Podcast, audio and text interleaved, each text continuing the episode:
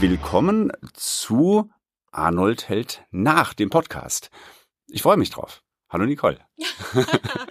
ja, äh, Andreas, also wir sitzen jetzt schon ein paar Stunden hier zusammen.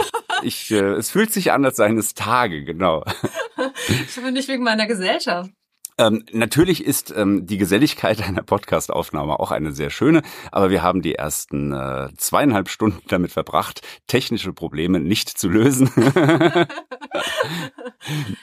das ist richtig. Aber wollen wir nicht kurz sagen, wer wir sind? Ja, selbstverständlich. ähm, also, das ist der Podcast zur gleichnamigen Kolumne Arnold hält nach mit Nicole Mazur und Andreas Arnold.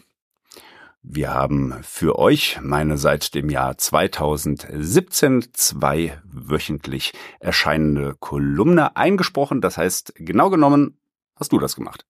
Ja, ich war's. genau. Eine, eine muss ja schuldig sein hierfür.